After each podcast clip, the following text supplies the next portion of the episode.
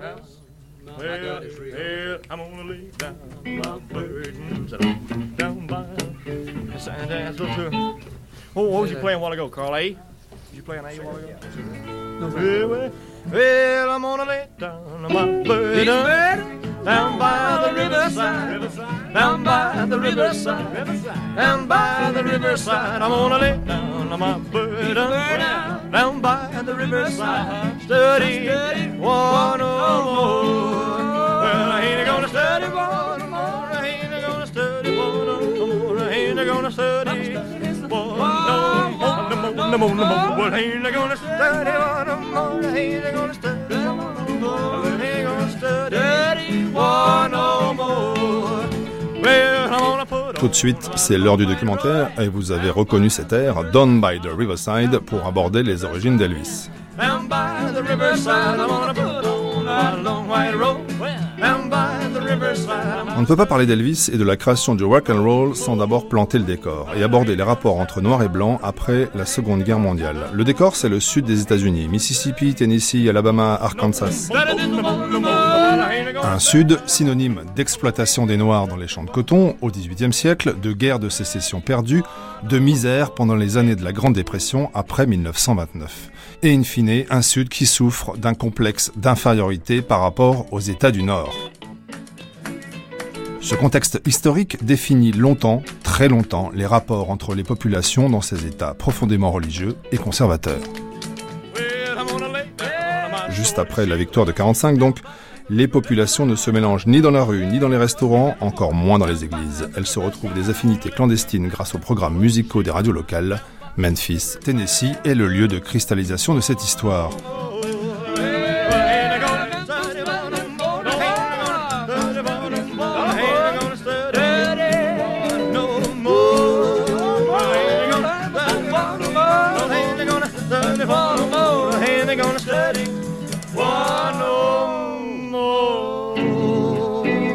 Robert Gordon est spécialiste du rock et du blues. L'histoire de Memphis lui colle à la peau. Look at that girl. Hey, baby.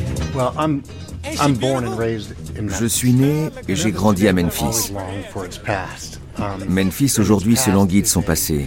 brilliant and Et beautiful. son passé est à la fois merveilleux, radieux et en même temps horrible et terrible. Memphis est une ville cotonnière qui a trop grandi. um, C'est une ville animée par des pensées rétrogrades, horribles, racistes. Elle était comme ça uh, hier, elle l'est encore aujourd'hui, mais peut-être un peu moins. Uh, on peut enfin dire, Nous ne sommes plus les gens horribles que nous étions avant. Et je pense que c'est en partie grâce à Elvis. Mais Memphis trouve ses racines dans l'argent raciste de l'industrie du coton. Et dans la pensée chrétienne raciste.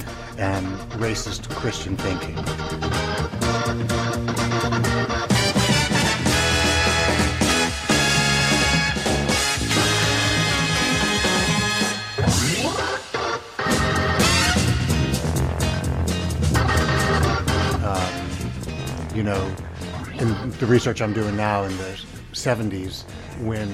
En ce moment, je fais des recherches sur les années uh, 70, put blacks and whites in quand the ils ont commencé à casser la ségrégation dans les uh, écoles. Et qu'ils ont placé les Noirs et les Blancs dans les mêmes écoles. Les Blancs, majoritairement chrétiens, ont fui les écoles. Ils ont fui les écoles devenues mixtes et fondé leur propre établissement, leur uh, propre ligue d'athlétisme. Avec cet argument. Nous ne voulons pas interagir avec ceux qui ne sont pas comme nous. ministers who were essential Bien sûr, ça ne s'applique pas à tout le monde. Il y a eu des gens bien, des pasteurs qui ont joué un rôle crucial pour changer la société qui était très raciste ici. Elvis appeared in the 50s, Quand Elvis est arrivé sur la scène des années 50,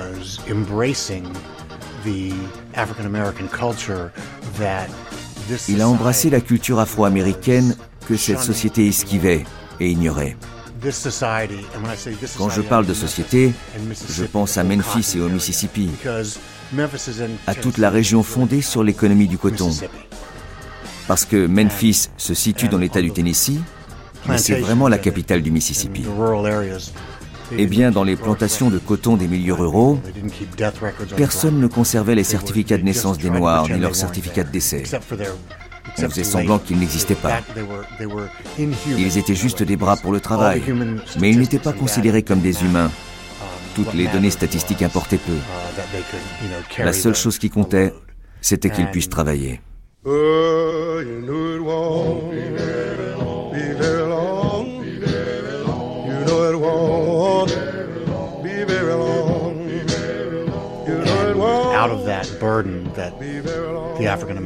Et ce fardeau, enduré par les Noirs, a donné vie à un art merveilleux, à une culture populaire, folk. C'est ce qu'ils ont créé pour rester en vie. Ensuite, des gens comme Elvis ont été émus par cette culture. Ils se moquaient de ce que la société pouvait en dire, car beaucoup disaient que ça ne valait rien. D'autres faisaient semblant que ça n'existait pas. Mais Elvis a reconnu cette culture noire et l'a embrassée. Il a dit, cet art est libérateur. C'est extra. Cela vient vraiment de l'âme. Et à travers son œuvre, Elvis a encouragé les gens à déceler et à voir la beauté de la vie des Noirs et de son expression artistique. Et si Elvis s'était arrêté là en 1955 ou 1956, nous serions encore en train de prolonger ce qu'il a amorcé.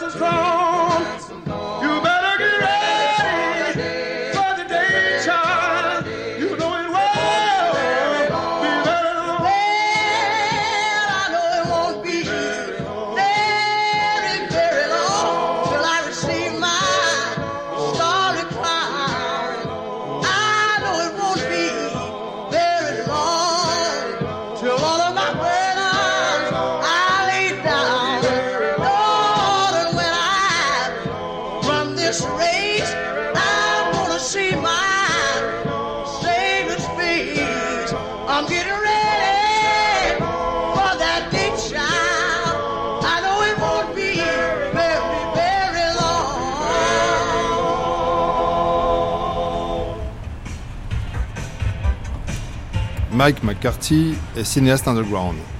Il décrit Memphis presque comme un décor pour touristes échappés d'un film de Jim Jarmusch. L'église que vous voyez là, c'est Galloway. C'est là où Johnny Cash a donné son premier concert en 1955. Et les portes là, les portes blanches, avant elles étaient rouges d'ailleurs. Elles ont été repeintes il y a quelques semaines. Et bien juste après ces portes à droite, il y a une petite salle. C'est là que Johnny Cash et son groupe de l'époque, les Tennessee Two, ont joué pour une vente de charité. Je tenais à vous la montrer.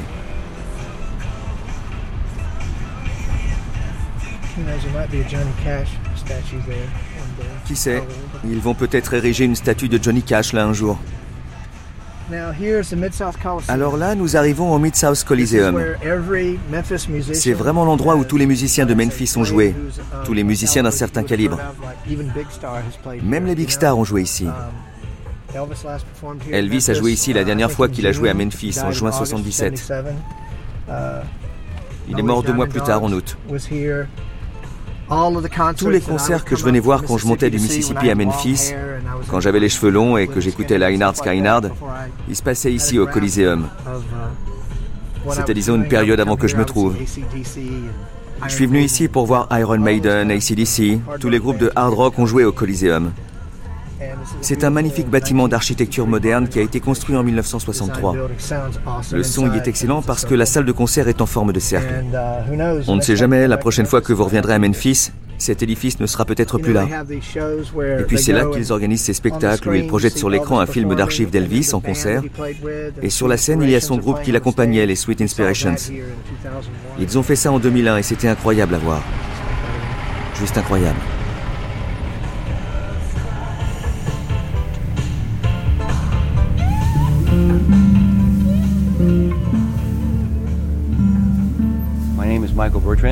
Je m'appelle Michael Bertrand. Je suis professeur d'histoire à l'Université d'État du Tennessee. Je viens du sud de la Louisiane à l'origine, donc en fait j'ai des racines françaises, cajun.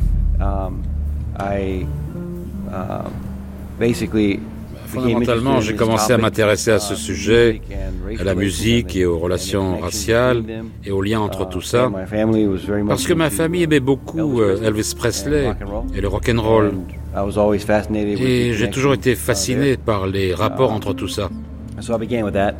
Donc euh, j'ai commencé avec cette idée et ce que j'essaie d'étudier en particulier, je me suis intéressé au sud des États-Unis, c'est-à-dire à, l'ex-confédération, le Mississippi, l'Alabama, la Georgie, le Tennessee. Je me suis intéressé à la Louisiane. J'ai observé comment ces régions où il y avait des grandes concentrations d'Afro-Américains, de la classe ouvrière en particulier, aussi avec un prolétariat des Blancs du Sud, j'ai observé comment toute la musique qui était sortie de ce milieu a pu se développer sans avoir vraiment d'effet sur d'autres aspects des relations. Ça ne pouvait pas s'être limité à la musique. Je pensais que ça devait être allé au-delà. je pense qu'une des clés de tout cela, c'est, c'était l'essor des programmes de radio pour les Noirs, à la fin des années 1940 en particulier. Je pense que ça a commencé d'abord parce que les stations de radio qui étaient euh, la propriété de Blancs, dans toutes les grandes villes du Sud, de Nouvelle-Orléans, Jackson, dans le Mississippi, ou de Nashville dans le Tennessee, Memphis, Atlanta, Charlotte. Ils avaient toute une station, au moins une, qui ciblait une population afro-américaine. Mais ensuite, ils ont commencé à avoir un segment d'auditeurs blancs qui se branchaient sur ces stations. Ils écoutaient des trucs où il y avait du gospel, du rhythm and blues, et pour finir du rock and roll. Ce qui s'est passé, je crois que c'est que ces gamins ont commencé à écouter.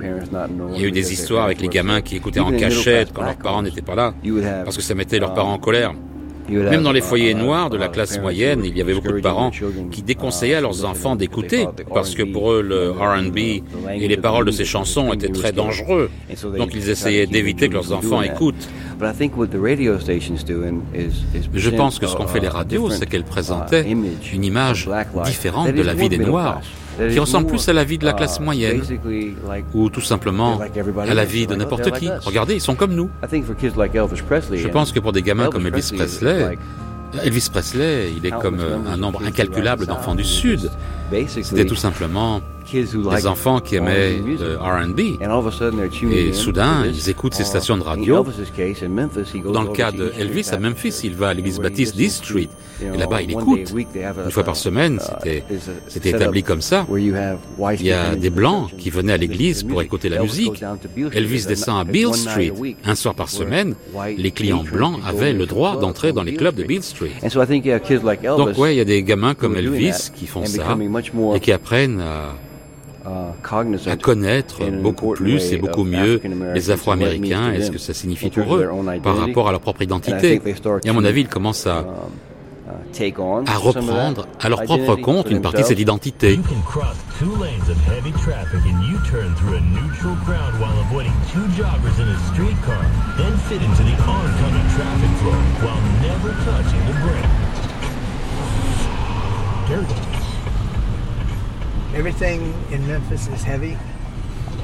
Tout à Memphis est assez lourd. Le barbecue en particulier, comme on dit souvent ici.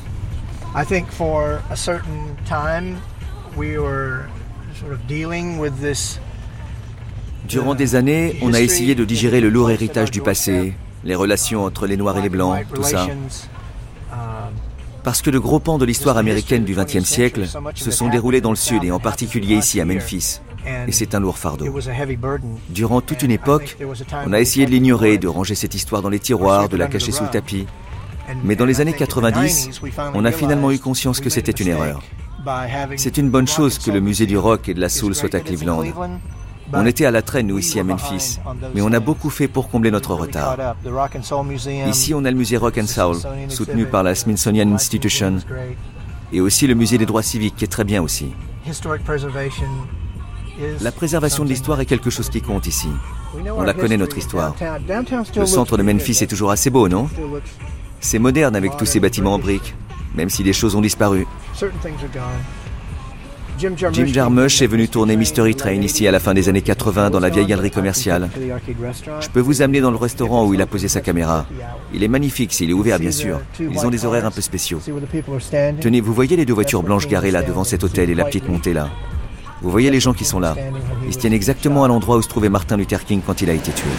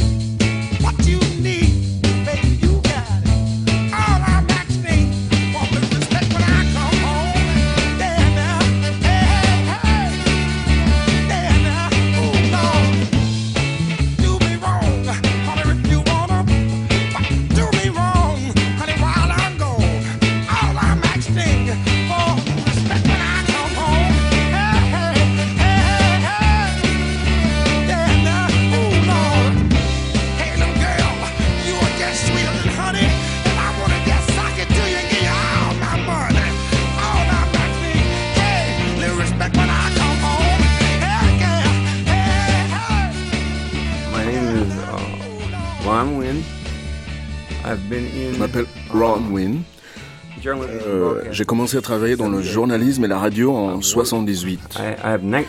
J'ai travaillé 19 ans pour la presse locale, pour plusieurs journaux, y compris à Memphis. Mon père était le diacre de l'église baptiste. Moi, j'étais un Southern Baptist. Euh, jusqu'à l'âge de 25 ans et, puis je suis parti. Je suis passé à l'ennemi. Ça fait longtemps que je ne suis pas retourné à l'église. Vous ne croirez peut-être pas avec la voix que j'ai aujourd'hui, mais figurez-vous que quand j'étais jeune, je chantais dans un chœur. Je chantais avec le chœur des juniors. Et, et après, je suis allé dans le club des grands.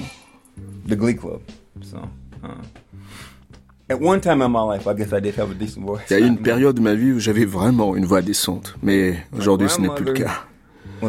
Ma grand-mère était pentecôtiste, donc elle adorait la musique gospel. Mes parents, eux, ne s'intéressaient pas trop à la musique, mais ils m'ont tout de même inscrit au piano, donc c'est comme ça que j'ai été initié à la musique, avec le piano. J'ai commencé à jouer du classique et puis après, je me suis mis au jazz, blues. Et puis, j'ai écouté la musique à la radio. Ah. C'était le top 40.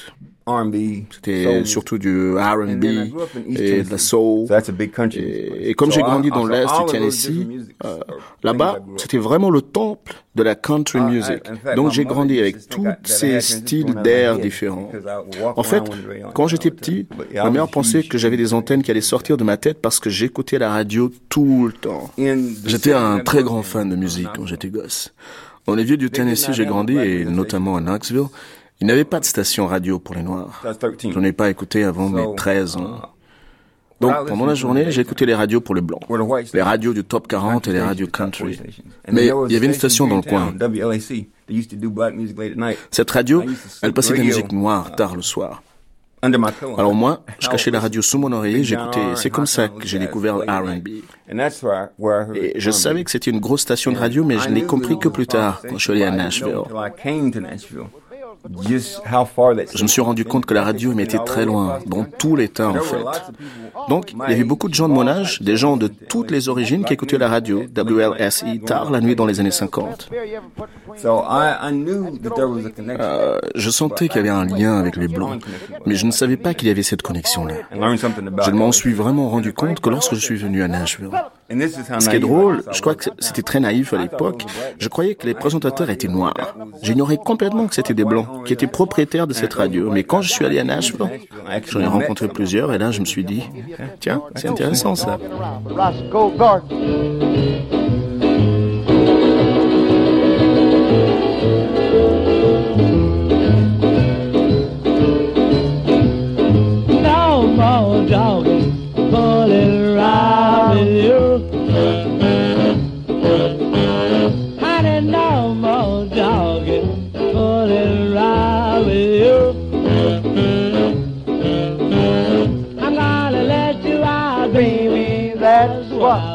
Have to do?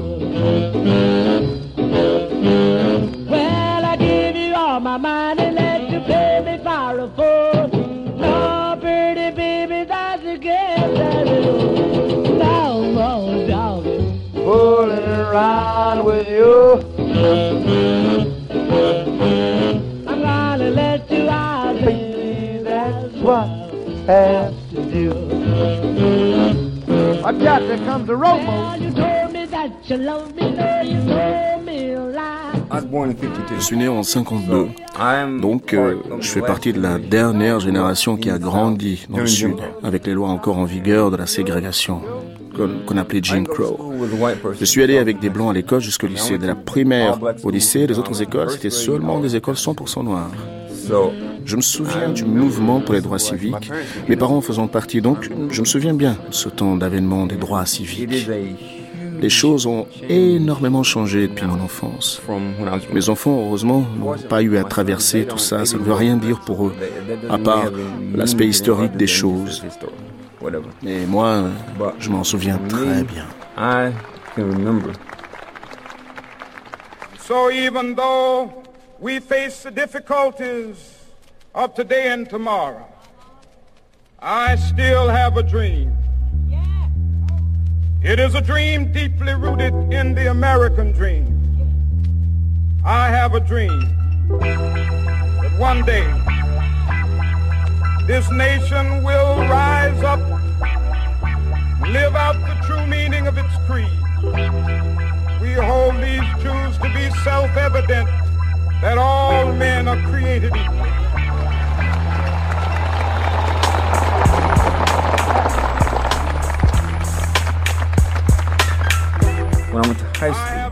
Quand j'étais au lycée, c'était un lycée privé qui avait toujours été réservé aux blancs.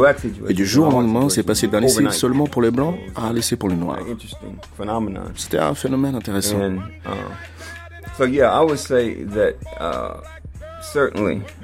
Je dirais que ça fait partie de la dynamique de la transformation du Sud.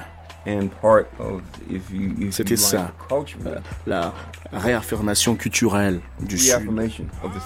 Les gens ont commencé à prendre conscience des liens entre le blues, le gospel, la country, à quel point tous ces rythmes faisaient partie du même héritage, l'héritage de la musique du Sud qui, selon moi, a donné naissance au rock and roll.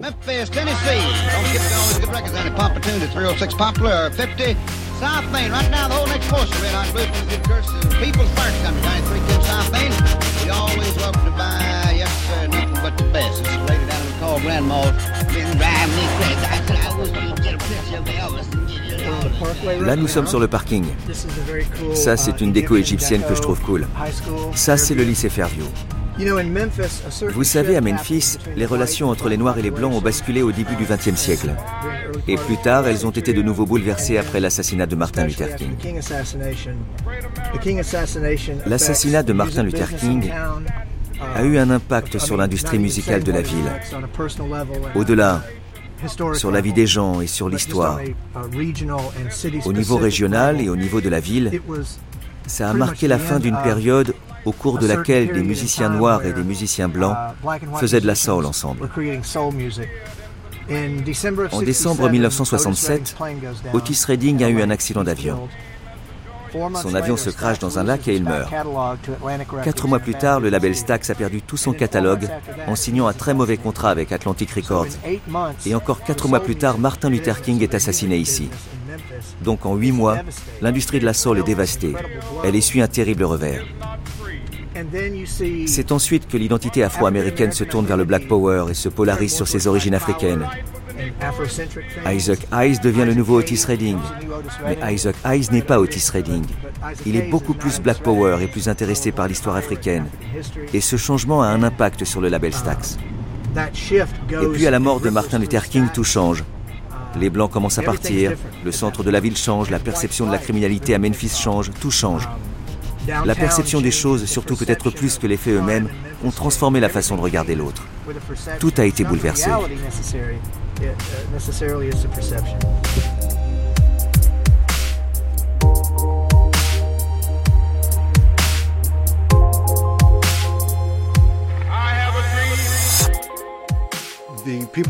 Les gens des États du Sud détestaient plus Elvis que les gens des États du Nord, parce qu'Elvis les forçait à regarder quelque chose qu'ils ne voulaient pas voir. Et ils l'ont détesté pour cette raison. Memphis a détesté Elvis jusqu'à la semaine qui a suivi sa mort. Ils le détestaient. Mais la semaine après sa mort, des touristes du monde entier ont pris la ville d'assaut. Tous ces gens venaient ici pour voir sa maison. Il n'y avait plus aucune fleur dans les boutiques. Il était impossible de passer un coup de fil. Les jours qui ont suivi sa mort, tout le monde appelait Memphis. Le système a saturé et a explosé. Les fleuristes avaient été dévalisés par tous ces gens qui voulaient poser des gerbes sur sa tombe. C'est alors que les gens de Memphis se sont dit, mais on peut peut-être se faire de l'argent avec tout ça. Ça peut être positif. C'est pour cette seule raison qu'ils aiment aujourd'hui Elvis. Mais jusqu'à sa mort, Memphis trouvait Elvis insultant. Il a fallu qu'il meure pour qu'il perçoive la beauté de Bill Street, car tout est lié. Bill Street renvoyait à Martin Luther King et la vie des Noirs. Et donc, Memphis détestait cette rue. Mais quand Memphis a réalisé que cette culture était source de profit, elle a commencé à s'y intéresser.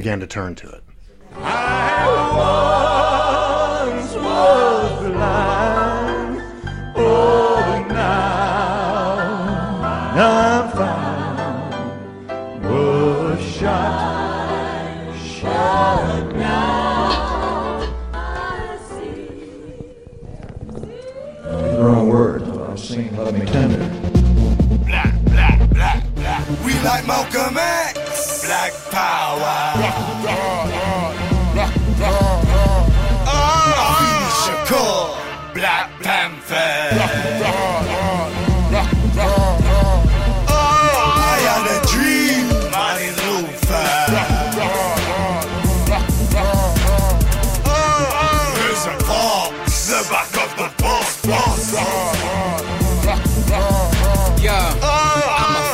Just a panther in the wild.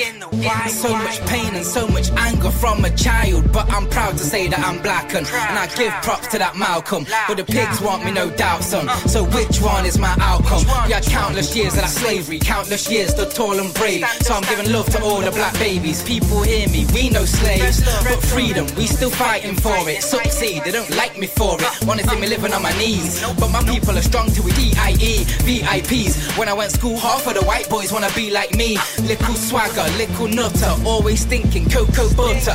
Black hearted, no, I don't know no other. Love from my heart and my soul to my brothers. Yeah, we gotta rise up and rise up again. Stand by your family, stand by your friends, let no one disrespect. Don't ever let no one dish your set. If you're proud and black, throw your fist up yet. We ain't forgotten black history yet. Ain't forgotten the people that suffered. No, we ain't forgotten our sisters and brothers. Blackberries hold juice so sweet, not sour. Shout it loud for black power. We're We like Malcolm X. Black power. La plupart des fans d'Elvis que j'ai rencontrés qui habitaient à l'extérieur de Memphis avaient une image en tête. Ceux qui habitaient à Memphis même avaient une autre image d'Elvis. Et cette différence de perception est assez intéressante. Il y a sans doute aussi une différence liée aux différentes communautés à Memphis. You Elvis compte beaucoup d'admirateurs, à la fois dans la communauté blanche et noire. Mais chez les Noirs, il n'a pas atteint les niveaux de glorification universelle que l'on retrouve chez les Blancs. even though many of the people, many of the older people who grew up and knew him when he was a youngster, when he was coming up and stuff, Même les plus vieux, qui le connaissaient à uh, l'époque où il commençait à être connu, uh, avaient tendance à avoir une perception plus positive que les jeunes. Et, les gens qui ne connaissaient as pas a son histoire, symbol et pour qui Elvis est plus un symbole qu'une personne. Um, my view on him has kind of changed. Ma perception à moi a varié au fil des années. À un moment, j'étais assez Anti-Elvis. anti-Elvis. but after I Mais learned uh, après m'être bien renseigné sur toute son histoire, sur toutes les choses qu'il a accomplies à Memphis, and, uh, ce qu'il a fait pour les artistes noirs, mon point de vue a radicalement changé. Aujourd'hui, je, ne dirais pas que je suis un fan d'Elvis, mais je suis plus admiratif qu'avant parce que je connais toute son the histoire, la vraie histoire. And I think one of the problems Et je pense que l'un des problèmes, c'est qu'il y a beaucoup de gens, chez les Noirs, chez les Blancs, qui ne connaissent pas la vraie histoire d'Elvis Presley. Donc, ils prennent position en fonction du mythe et ils sont soit négatifs, soit positifs.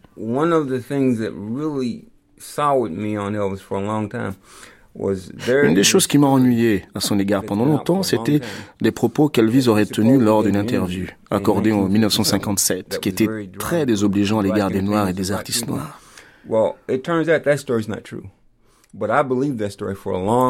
En réalité, toute cette histoire est fausse. Mais j'ai cru pendant très longtemps. Et j'ai découvert la vérité grâce à mon ami Peter Guralnick, qui a écrit un livre en deux tomes sur Elvis Presley. Je l'ai invité à trois reprises à la radio. Et à chaque fois, et il s'est répondu en détail pour convaincre les gens que cette histoire n'était pas vraie. Il a même présenté à l'appui une interview qu'Elvis a accordée au Jet Magazine en 1958. Et cette interview prouve qu'Elvis n'a jamais tenu les propos qu'on lui prête à l'égard des Noirs. Mais beaucoup de gens n'ont entendu qu'une facette de cette histoire. Moi, j'ai entendu la deuxième version quand j'ai parlé à Peter. Et ça a changé mon opinion sur Elvis. J'ai aussi interviewé B.B. King et Little Richard, et les deux sont de grands admirateurs d'Elvis. Ils m'ont dit que non seulement il n'était pas raciste, mais qu'en plus, il avait beaucoup soutenu les artistes noirs à l'heure où des millions de blancs ne faisaient strictement rien pour eux. Et ça aussi, ça a changé mon point de vue sur Elvis.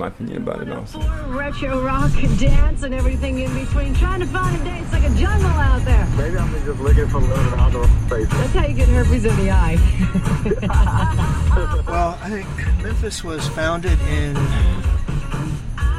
1820. Memphis a été fondé en 1820 environ. Uh, Et ensuite, il y a eu la fièvre jaune dans les années 1870. and Ça a emporté la moitié de la population. Uh, La plupart des gens ont quitté la ville, mais ceux qui n'avaient pas les moyens de partir, comme la population noire, eh bien ils sont restés. Et ils ont été moins affectés par la fièvre jaune que la population blanche. Et c'est ainsi que les Noirs ont mis un pied dans les affaires, qu'ils ont eu accès au pouvoir, au gouvernement. C'est comme ça que ça a commencé. C'était lié à la fièvre jaune. Ça a changé l'apparence de la ville. uh, La ville a perdu sa charte durant plusieurs années. Et elle a de nouveau acquis son statut de ville plus tard, au tournant du siècle. Entre-temps, Nashville avait doublé Memphis. Il y a énormément de différences qui persistent d'ailleurs aujourd'hui entre ces deux villes. And then, of course, there was, uh, I don't know your Memphis, if you know your Memphis history, but there was, um, Et ensuite, bien sûr, je ne sais pas si vous connaissez l'histoire de Memphis, in the 1912, mais il y avait un gars nommé Crump 13, qui est devenu maire de la ville en time that, 1912 uh, ou Handy 1913. was writing the, the very first blues song. Et ça correspond à l'époque où William Christopher Handy a écrit la première chanson de blues. En fait, cette chanson de blues n'était pas la première chanson à être écrite selon la structure à trois accords. Mais Handy a été assez malin pour déposer le brevet par la grâce de Dieu et son sens des affaires. Memphis est devenu la maison du blues et la terre de naissance du rock and roll. un peu plus tard.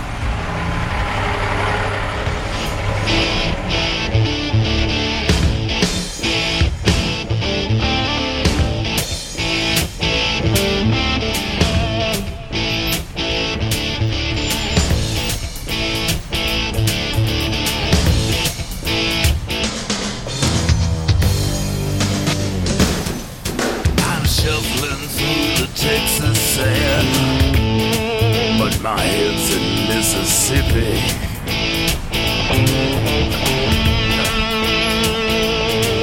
I'm shuffling through the Texas sand, but my head's in Mississippi.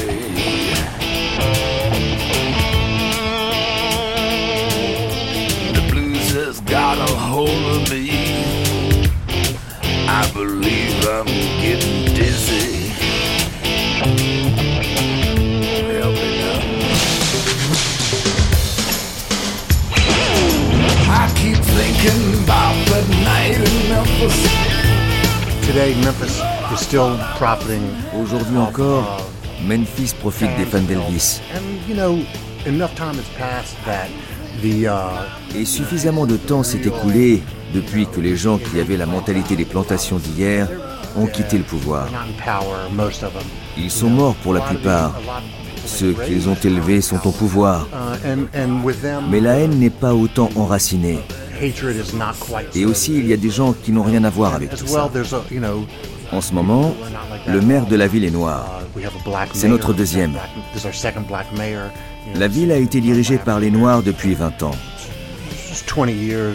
Just 20 years. They've, you know, th- they're- Durant les années 50, 60 et 70, and through the ils étaient presque majoritaires. Puis ils sont devenus vraiment majoritaires et il s'agissait qu'ils fassent entendre leur voix. Et aujourd'hui, cette bataille a été remportée. Les Noirs font entendre leur voix. that, uh, Ils ont redonné du lustre à Bill Street. Ça s'est passé grâce au dollar des touristes. Maintenant que les. Noirs sont au pouvoir, c'est devenu autre chose.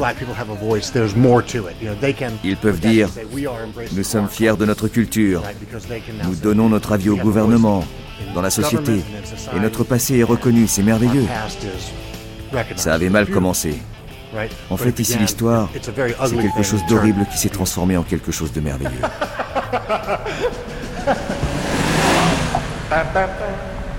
That fast enough for you, Elvis? It is it seem a little too fast. Can we do it just a shade faster without destroying the? They know like Elvis, this caricature. Les jeunes noirs connaissent la caricature d'Elvis, ce gars très gros à Las Vegas avec un drôle de costume. Mais ils ne connaissent pas sa véritable histoire. Ils ne connaissent pas la vraie histoire de Michael Jackson non plus. Et ils n'arrivent pas à faire la séparation entre le mythe et la légende. Pour beaucoup dans la communauté black, Elvis ne représente rien. Ils ne them, pas à lui. Ils n'en parlent même pas. C'est un type blanc qui est mort il y a 40 40 ans, c'est tout.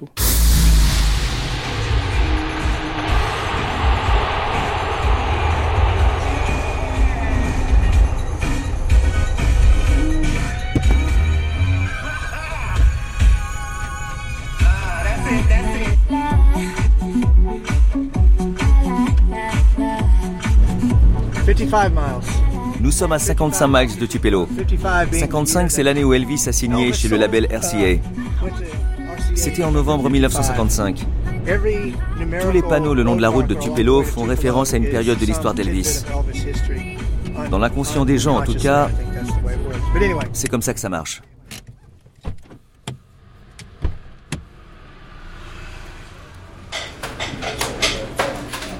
This our book. We'll get everybody to sign it. If y'all want to sign it. Pass it around. Johnny's Drive-In here in Tupelo. Uh, we're about a half mile from where Elvis was born. Je m'appelle Um, to play Johnson. Ici, sur la route de Tupelo, nous sommes à moins d'un kilomètre de là où Elvis est né. Euh, il jouait près d'ici. Il y a un ruisseau où il allait uh, faire typical trempette avec ses copains. Et, et Uh, puis il venait ici pour manger au Johnny's. Ici, on cuisine des choses que l'on appelle dog burgers. Pendant la dépression, quand les gens n'avaient pas d'argent, ils mélangeaient la viande avec de la farine et du pain pour faire des dog burgers. Et cet endroit est connu pour ça. C'est vraiment le diner américain authentique. Ce n'est pas vraiment It's, uh, paillette comme vous pouvez le voir, c'est juste un endroit où l'on se sent chez soi. This Toutes les photos au mur, bien sûr, c'est Elvis. Cet endroit figure au registre national de Um, l'histoire. Et c'est connu comme un lieu authentique du Sud. Dans le coin, les gens étaient pauvres. Et quand ils sont devenus plus uh, vieux, ils ont commencé à avoir de l'argent et à vouloir des choses nouvelles. Et And donc, et, c'est partout pareil dans le and it's Sud. Ils ont the South. commencé à privilégier le nouveau au détriment des, des, vieilles choses. the richness of a place is in the Pour moi, la richesse d'un lieu est aussi liée à sa mémoire. And Now me and my wife and brother Joe took off in a Ford from San Pedro. Didn't have much gas and the tires were low, but the doggone Ford could really go. Along about the middle of the night, we's ripping along like poor folks might. When a Mercury behind, he blinked his light, he honked his horn and it flew out of sight. I'm Roy Turner. Eh bien, je m'appelle Roy Turner. In J'ai grandi à Estopolo. went to the same Je suis allé dans les mêmes écoles qu'Elvis et j'ai eu euh, les mêmes profs. In fact, I remember En fait, je me souviens de son arrivée à in l'école à. Lawhorn quand j'étais en CE2. Rapidement, euh, il est venu à la fenêtre. C'était le printemps, les fenêtres étaient ouvertes. Il est venu à la fenêtre de sa maîtresse de CM2, Madame Grimes. Il a passé sa tête à l'intérieur, il a dit Hé prof, quoi de neuf? Tout de suite, il y en a qui sont sortis dans le couloir et qui ont passé la tête à la porte de la classe de CE2 où il y avait ma maîtresse. Elvis est là, il vient voir Madame Grimes. Elle a dit Garçon et fille, taisez-vous, je reviens. Mais dès qu'elle avait quitté la salle, on s'est mis à. Because we just On savait qu'il allait jouer à l'auditorium, où il avait chanté Old Shep quand il était plus jeune. Et on allait sortir de la classe, c'est le plus important, et on allait l'écouter. Mais bon, ça s'est pas fait. Il a discuté avec Madame Grimes et il est parti. That was my Et c'était ma first première rencontre de très près Um, avec lui. That's what you get for loving me. That's what you get for loving me. Everything we had is gone, if you can see. That's what you get for loving me. Almost threw up on the second line. Blow the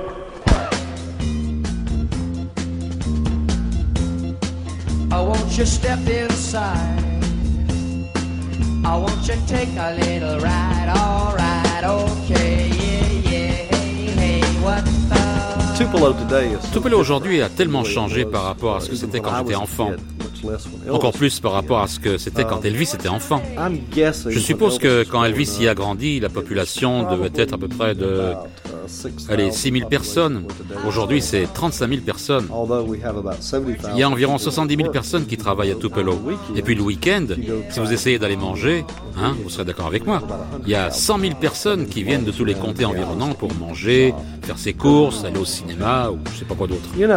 Et Elvis, as well as myself, tout comme moi, il est né à Est Tupelo, c'est-à-dire on est né du mauvais côté de la voie ferrée. C'est sans doute à cette époque, et pour moi, East Tupelo, c'est toujours comme ça aujourd'hui.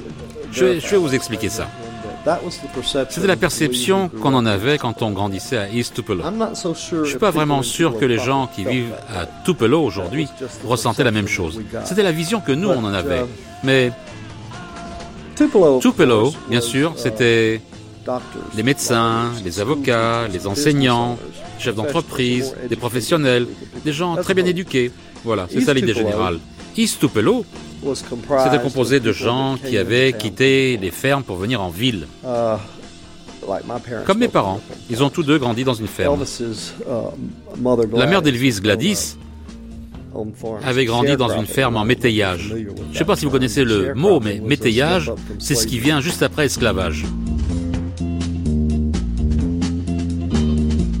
You were my queen and I was your fool. Riding home after school.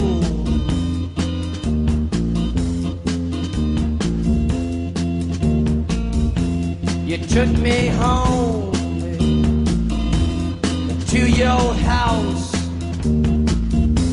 Your father's at work.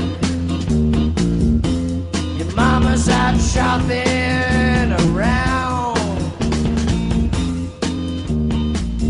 Took me into your room. Show me your thing.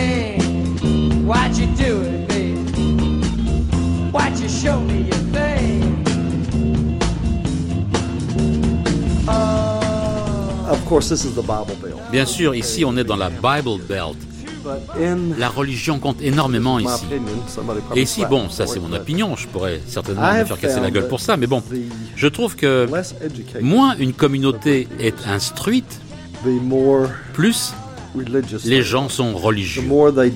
Plus ils dépendent de Dieu, plus ils ont foi en lui. Dieu nous le rendra grâce à notre attitude, etc. C'est ce genre de gens qui composaient East Tupelo. C'était une communauté dans laquelle euh, tout le monde connaissait tout le monde. Tout le monde surveillait les enfants de tout le monde. Si quelqu'un avait un Kodak, c'est comme ça qu'on appelait à l'époque les appareils photo. À l'époque, on disait pas un appareil photo, on disait un Kodak. Eh bien, cet appareil photo passait d'une main à l'autre. Si une famille avait une radio, tout le monde se rassemblait sous son porche le soir, le samedi soir, pour écouter le Grand Ole Opry. Donc il y avait un vrai sens de la communauté. Souvent, les gens pensent qu'Elvis a grandi dans une très très très grande pauvreté, la misère, aussi pauvre que le ghetto. C'était pas le cas. Il était pauvre. J'imagine que j'étais pauvre aussi. Mais nous, on se voyait pas comme pauvres. On se considérait pas riche non plus. On était quelque part entre les deux. Mais on avait de quoi manger, de quoi s'habiller, ou dormir. On avait des parents aimants. Simplement, on n'avait pas grand-chose. Même si Elvis était pauvre. Il a une enfance très riche et très enrichissante. Pour moi, il n'y a aucun doute. Si Elvis était né dans un, un ghetto de New York, ou même s'il était né à Memphis, je suis sûr qu'il serait devenu un artiste parce que c'était inné en lui. Mais il n'aurait pas été le Elvis qu'on connaît parce que lui, c'est le produit de cette ville, de cet environnement pendant les 13 premières années de sa vie. Vous savez que les 5 premières années de la vie sont les plus déterminantes et les 10 suivantes sont presque aussi importantes. Il n'aurait pas été exposé à la musique qu'il a connue ici s'il était né ailleurs.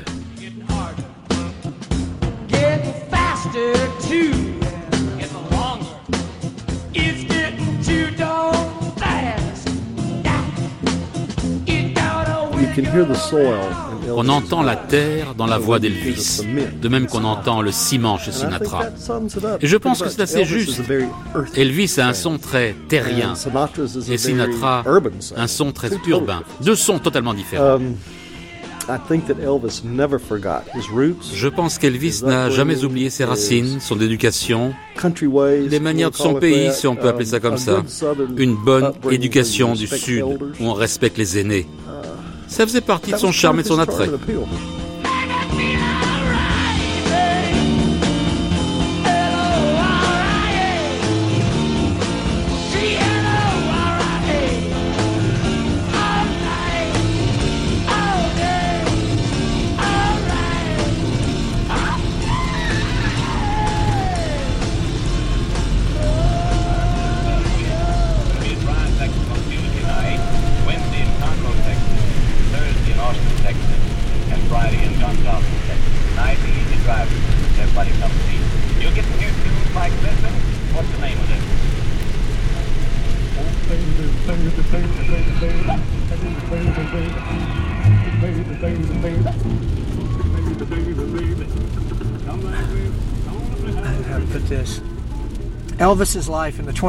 La vie d'Elvis au XXe siècle, c'est la vie typique d'un Américain qui essaie de se sortir d'une vie héritée de la crise de 29. Il essaye d'accumuler des biens. S'il peut y parvenir avec la musique, c'est bien. Ça n'implique pas toujours de prendre des décisions importantes et d'être intelligent. Mais sa volonté, c'était de sortir de la pauvreté. Tupelo était tellement fier de pouvoir revendiquer Elvis. Il était numéro un. Sa musique, c'était un feu de paille, elle n'était pas censée durer. Tout ce truc de rock and roll, c'était fait pour passer. Et pendant cette période, beaucoup de gens que les montaient trouvaient qu'il apportait une dose de décadence aux gens d'ici. Et je pense aussi qu'il y avait de la jalousie. Quand c'est vraiment devenu énorme pour lui, qu'il a eu tout cet argent, toute cette gloire, il y a des gens qui ne pouvaient tout simplement pas accepter ça. Même aujourd'hui, il y en a qui n'y arrivent pas. Mais quand Elvis est mort, je me souviens, je suis sorti du travail et il fallait que j'aille faire un paiement au supermarché du coin. Et je vivais juste en haut de la rue où il est né, à Old Saltillo Road. Petite rue à l'écart qui s'appelle. Euh. Enfin, juste au moment où je rentrais dans le supermarché pour payer, on a annoncé à la radio qu'Elvis était mort. Eh bien, tout le supermarché a fait. Oh, c'est pas possible. Non, ça va pas. Au moment où je suis arrivé à Old Saltillo Road et où je suis passé devant sa maison, il y avait un type du coin qui accrochait une couronne sur la porte. Quand je me suis levé le lendemain matin, je suis allé travailler, il fallait que je repasse encore devant cette maison. Tout le porche était couvert de fleurs. Toutes ces fleurs venaient de quelqu'un qui n'était pas de Tupelo. Pour ce que j'en sais, il n'y a qu'une seule personne à Tupelo qui a déposé des fleurs ici. Et puis tout à coup, la ville a commencé à recevoir tout cet argent de fans du monde entier qui disaient « Faites quelque chose pour rendre hommage à Elvis ». Vous savez, l'argent parle. Et les dirigeants ont dit bah, « Qu'est-ce qu'on va faire avec tout cet argent Il faut trouver un moyen d'utiliser, blablabla. » Bon, en bref, la chapelle a été construite parce que Elvis avait dit à une femme d'ici, avec qui il était ami, « Tupelo n'a jamais rien fait pour moi. J'aimerais construire une chapelle pour que mes fans puissent venir méditer. » Cette chapelle a été uniquement construite avec l'argent des fans. Ensuite, ils ont commencé à venir. Et plus ils sont venus, plus la ville s'est rendue compte que le pouvoir avait changé de main. Les gens se sont rendus compte qu'ils étaient assis sur, euh, sur un magot, sur un tourisme économique. Peu importe. Ah, on serait idiot de ne pas en profiter. Donc, à mon avis, au départ, tout a été motivé par l'argent.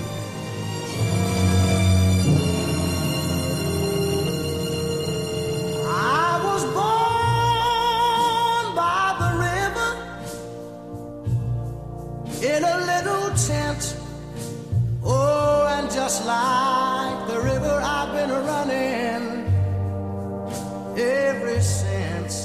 It's been a long, a long time coming, but I know a change gonna come. Oh, yes, it will. It's been too hard living, but I'm afraid die.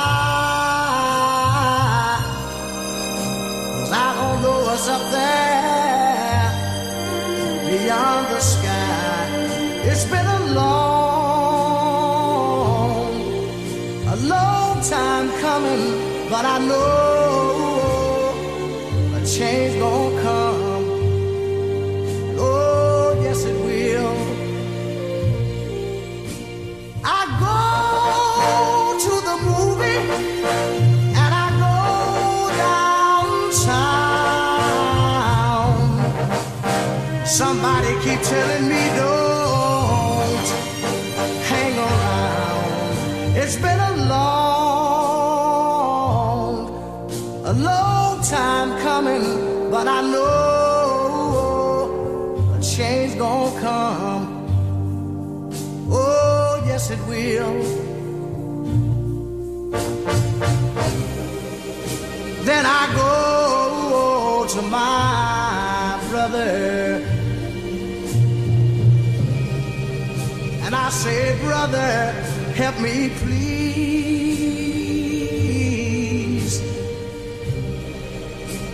But he winds up knocking me back down on my knees. Thought Okay, we came down Feimster Lake Alors on a Road. descendu Filmster Lake Road et maintenant on est au cimetière de Priceville. Ici il y a deux tombes de la famille Presley. Le matin de la naissance d'Elvis, une comète est apparue dans le ciel, une lumière bleue. Son père Vernon était sous le porche. Il fumait une cigarette sans doute, il était très nerveux. Il attendait la naissance de son second fils parce que son premier, Jesse Garon, était mort-né. C'était un garçon. Et là, ils attendaient de nouveau un garçon. And that's when the blue Et c'est là que cette lumière bleue est apparue dans le ciel. Jesse, a été emmené ici dans un cercueil en pin Jesse was brought et a été enterré ici, dans le caveau familial. On va marcher jusque-là. Il pleut un peu, mais bon. Je vais vous montrer là où je crois que Jesse a été enterré. Son esprit hante beaucoup le lieu, parce qu'Elvis venait souvent ici se 70s recueillir, seul, dans les an années energy here that's 70. interesting to observe. Donc il y a une énergie ici qui est intéressante à observer. Ici, c'est typique des cimetières du Mississippi. Il y a beaucoup de collines et on voit les pierres tombales dressées qui jalonnent le paysage. Ce cimetière remonte sans doute au début du 19e. Et à l'époque, les Presley n'ont pas eu assez d'argent pour enterrer Jesse dans un cercueil.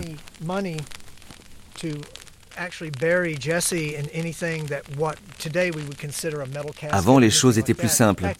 Donc, ils l'ont mis dans une caisse en pin et l'ont enterré ici.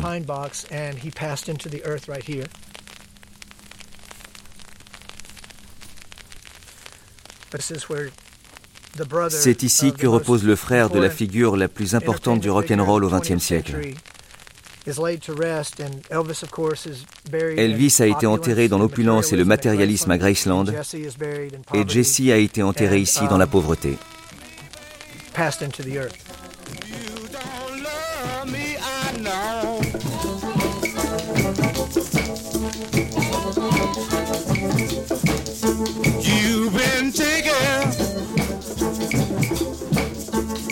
Taking all my money and my clothes.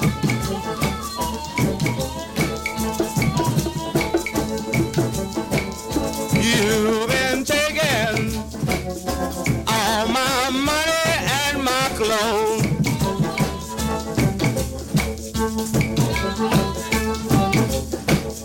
Well, you told some of your friends that you was going to set me out, Joe.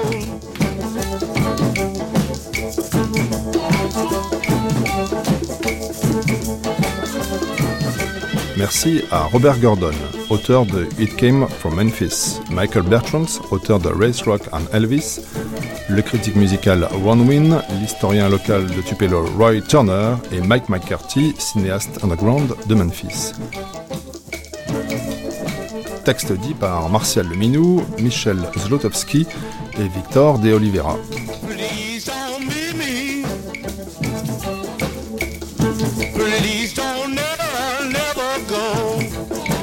Dans un instant, dernier temps de notre matinée, avec cette citation de John Lennon que nous avons rectifiée Avant Elvis, il n'y avait pas rien.